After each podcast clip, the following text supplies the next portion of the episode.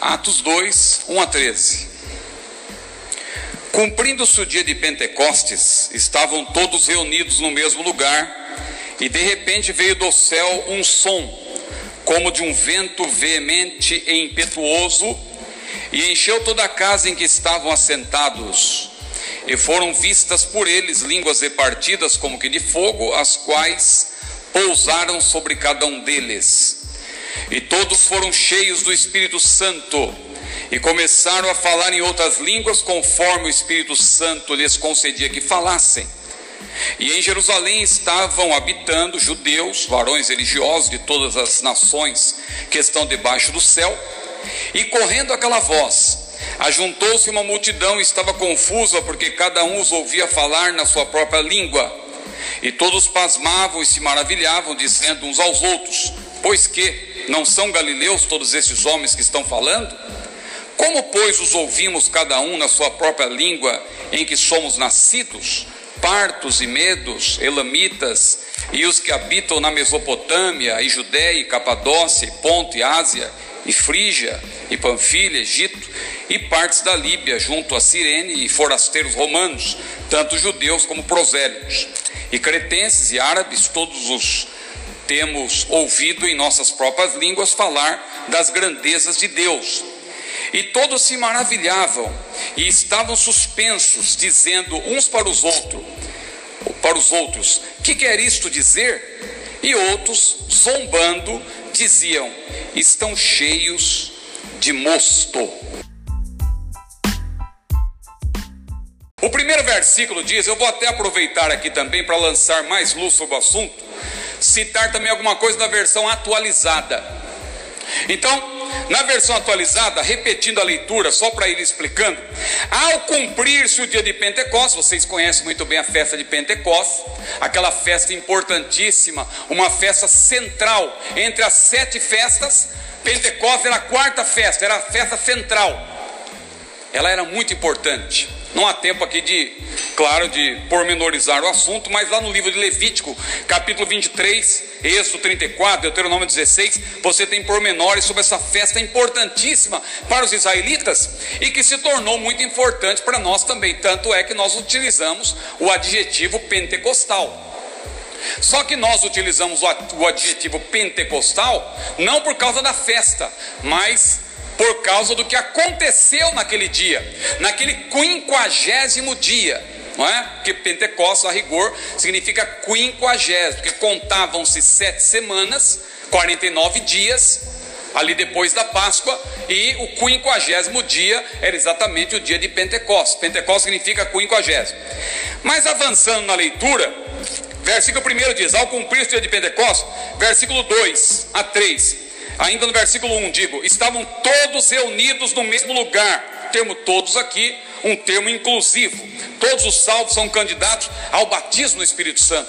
Essa promessa diz respeito a vós, a vossos filhos, a tantos que estão longe, a todos que estão longe, digo, e a tantos quantos Deus, nosso Senhor, chamar. Então, quem eram esses todos naquele dia? Eram cerca de 120 crentes. Os 12 apóstolos, 12 porque Matias já tinha sido eleito, para o lugar de Judas, então os doze estavam ali, o colégio apostólico estava novamente com doze. Certamente os setenta discípulos que Jesus enviou, que segundo alguns eruditos, entre eles estava o próprio Barnabé, que depois se torna uma figura ilustre no livro de Atos, aparece logo no capítulo 4, o primeiro crente a receber menção honrosa depois dos apóstolos, é justamente Barnabé, no capítulo 4. Então, possivelmente, Barnabé era um daqueles 70. Há, claro, outros que pensam que ele ingressou depois, mas muitos eruditos também creem que ele fazia parte dos 70. O próprio Estevão, o próprio Filipe faziam parte desses 70. Então, veja aí, 12 mais 70 já são 82. E a Bíblia fala de, de, algumas mulheres, etc. Ou seja, era, eram mais ou menos 120. Claro que tinha mais gente. Paulo depois fala que Jesus apareceu a 500, a cerca de 500 irmãos. Mas no dia de Pentecostes estavam apenas ali em torno de 120. Que, aliás, segundo o próprio Lucas, no capítulo 1, eram pessoas, e Pedro falando, perdão, Lucas narrou, mas ali narrou o que Pedro disse. Ele fez menção daqueles irmãos que desde o início estavam com Jesus, assim como nós. Por isso que nós dizemos, claro, que os 70, pelo menos eles, é, nós cremos que eles estavam presentes ali naquele dia de Pentecostes. E diz a Bíblia então que estavam todos reunidos no mesmo lugar, ali era mais do que a união, era unidade. Estavam todos reunidos no mesmo lugar, e de repente veio do céu um som. Não foi um vento, foi um som. Às vezes a gente pensa que foi um vento, não, mas ali o texto é claro. Diz que veio um som, um som, e veio do céu. Os críticos desse poder dinâmico do Espírito Santo precisam entender que isso é uma coisa que vem do céu. E também alguns pregadores malabaristas e animadores de auditório também precisam entender que esse poder vem do céu. Não são eles que dão ordem, não é mecanicismo. Que hoje em dia, irmãos, desculpa que abri um parênteses para fazer menção disso. Existe a famigerada unção do microfone. O camarada está quieto lá, quietinho. Daí a pouco ele pega no microfone e já sai correndo pelo púlpito. Agora eu quero ouvir uma rajada de línguas. E aí o povo começa a falar uma coisa mecânica, irmãos. Como se nós pudéssemos falar língua a hora que quiséssemos. Não. O crente fala língua quando vem do céu. Quando o Espírito Santo acende um fogo dentro de nós, aí nós abrimos a boca e falamos. Claro, somos nós que falamos, mas o impulso vem do Espírito Santo. Vem do céu, aleluia. Eles ali de repente, diz a veio, um, veio do céu um som, como de um vento impetuoso. Não era um vento, era um som como de um vento. Um vento impetuoso e encheu toda a casa onde estavam sentados. Que maravilha! A casa foi cheia, os irmãos só que assentados. Quem sabe as coisas de Deus acontecem de repente. Quem sabe nesta manhã também os irmãos não ouçam um som, porque aquilo foi apenas um, um Pentecoste inaugural. Depois você vê que aquilo foi paradigmático, porque isso se repetiu. Aconteceu depois ainda um segundo Pentecostes em Jerusalém, depois aconteceu em Samaria, depois na vida de, eh, na vida de Paulo também. Depois também na casa de Cornélio. E também lá em Éfeso, quando Paulo chegou lá, meus irmãos, e quantas, quantos Pentecostes são narrados de maneira direta e indireta em Atos, porque Lucas, claro, ele não se preocupava em ficar repetindo detalhes. Claro que de maneira textual, você vai encontrar as línguas como evidência do batismo no Espírito Santo somente em Atos 2, em Atos 10, em Atos 19. Mas você percebe em Atos 8, as línguas não aparecem ali o termo, mas simplesmente porque Lucas não quis repetir. Não precisava. Dentro do contexto você já sabia que ele estava se referindo a tudo que aconteceu em Atos 2, também aconteceu em Atos 8, em Atos 8, no chamado Pentecostes samaritano, Pentecostes de Samaria, que é uma passagem difícil para os críticos do pentecostalismo, porque ali está claro que Filipe já estava lá, estava pregando, pessoas já estavam salvas. E aí os apóstolos chegaram apenas para impor a mão, para eles receberem o que? O batismo no Espírito Santo.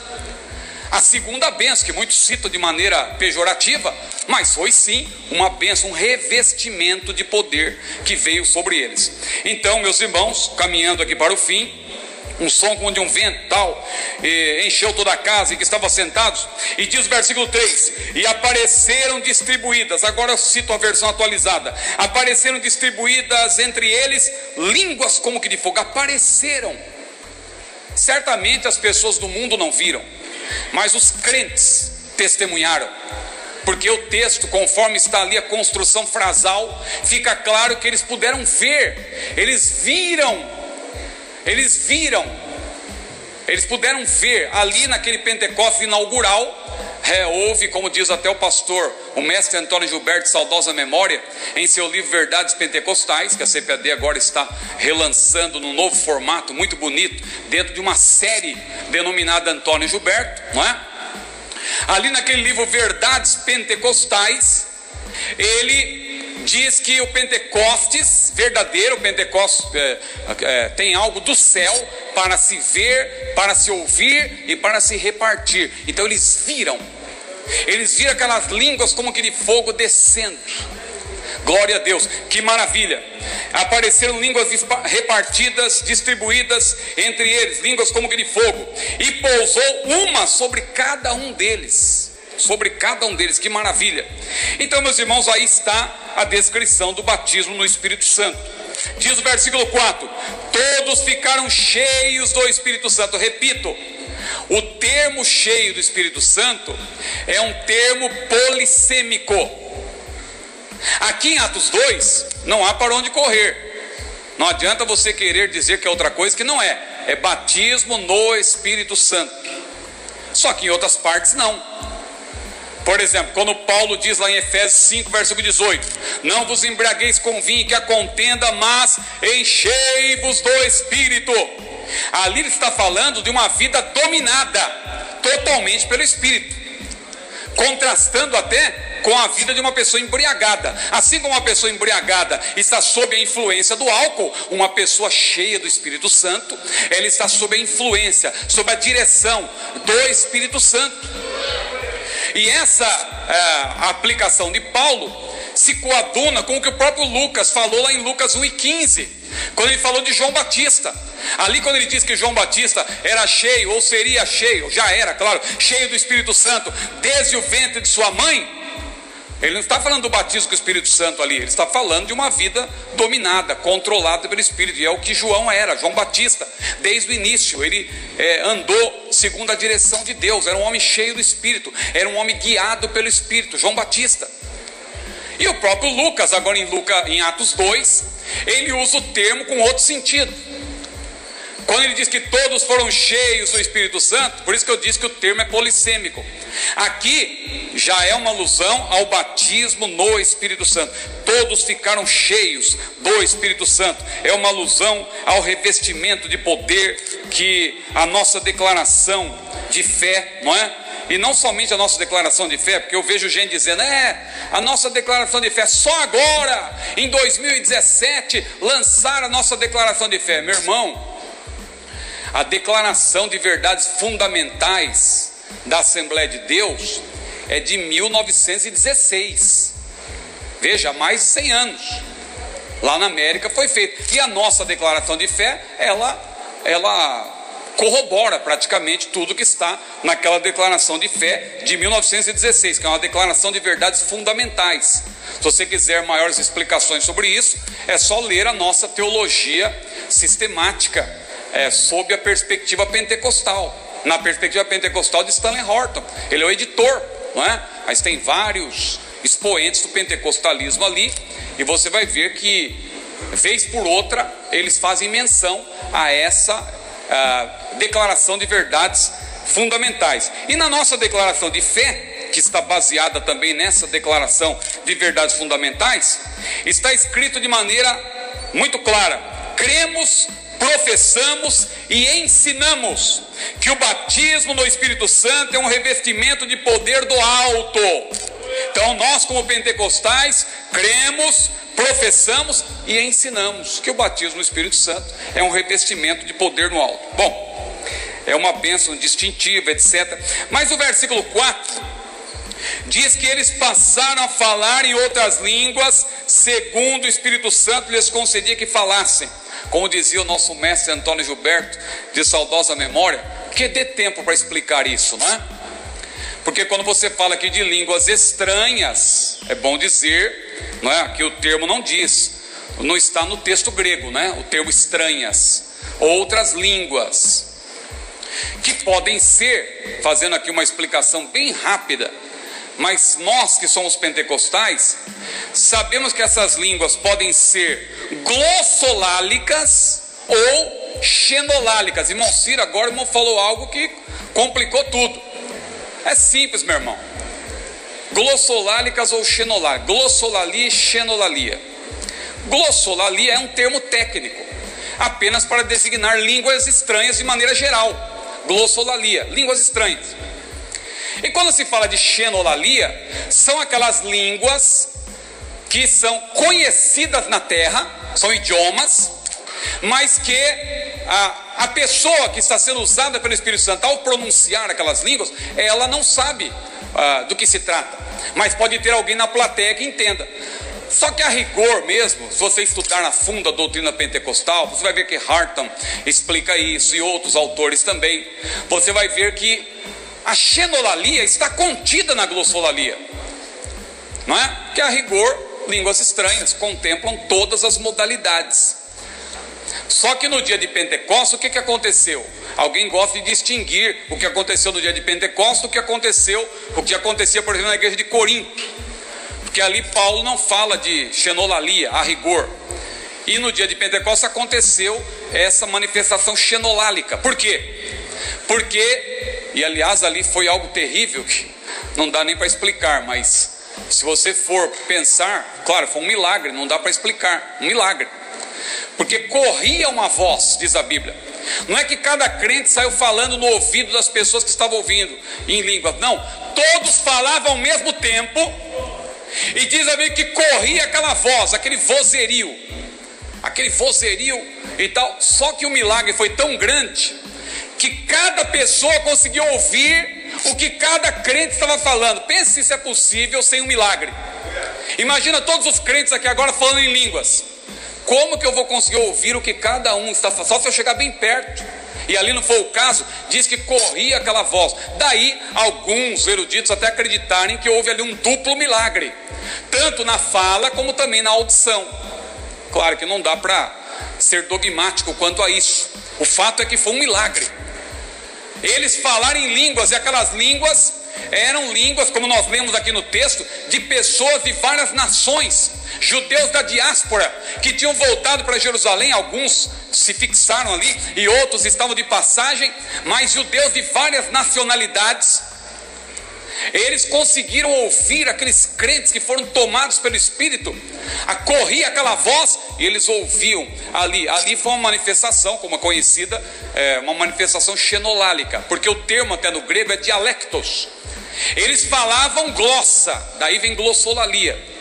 Lucas diz que eles falavam glossa, só que quando diz que as pessoas ouviam, eles ouviam dialectos. Olha que interessante, o milagre foi tão grande que eles falavam línguas que eles não conheciam, só que eles já estavam falando idiomas. Irmãos, Deus faz isso ainda hoje.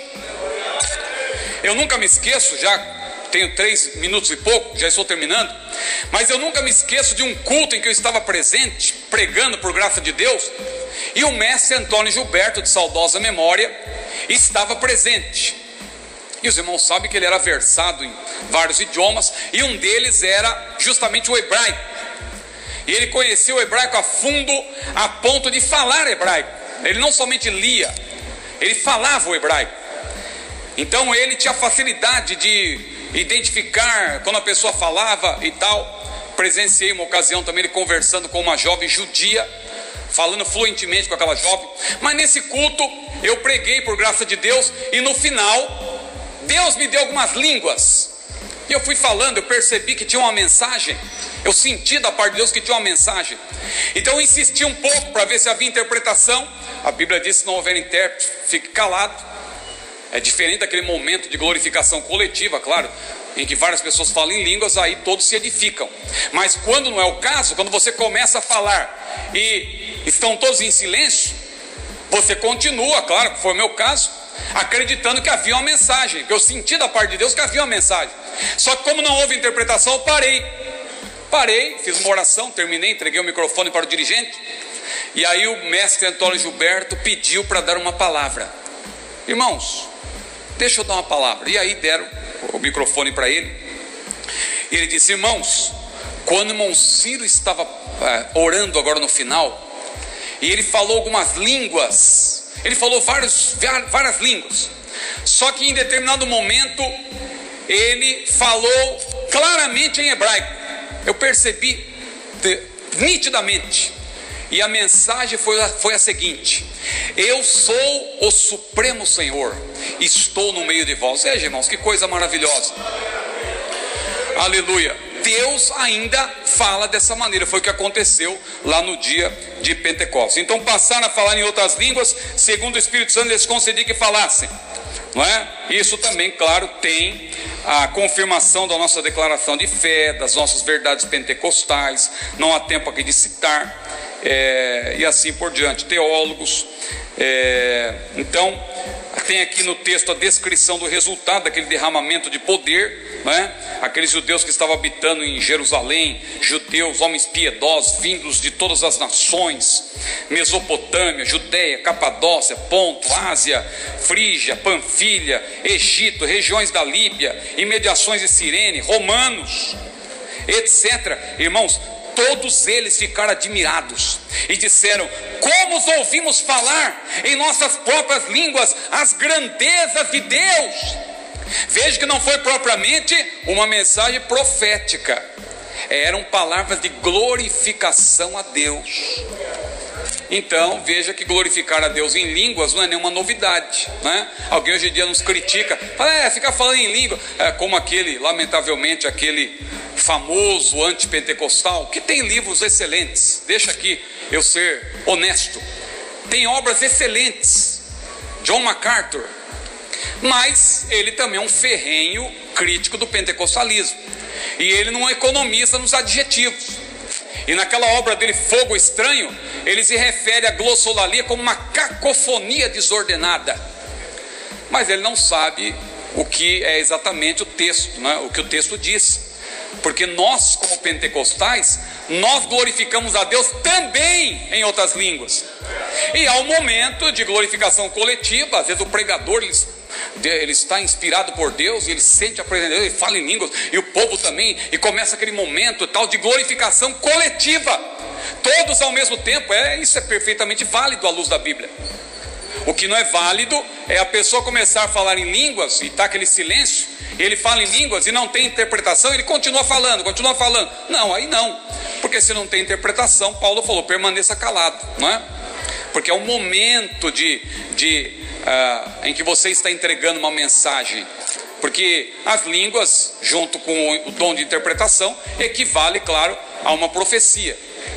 Há casos em que isso acontece. Muito bem, então, meus irmãos, caminhando aqui para o final, concluo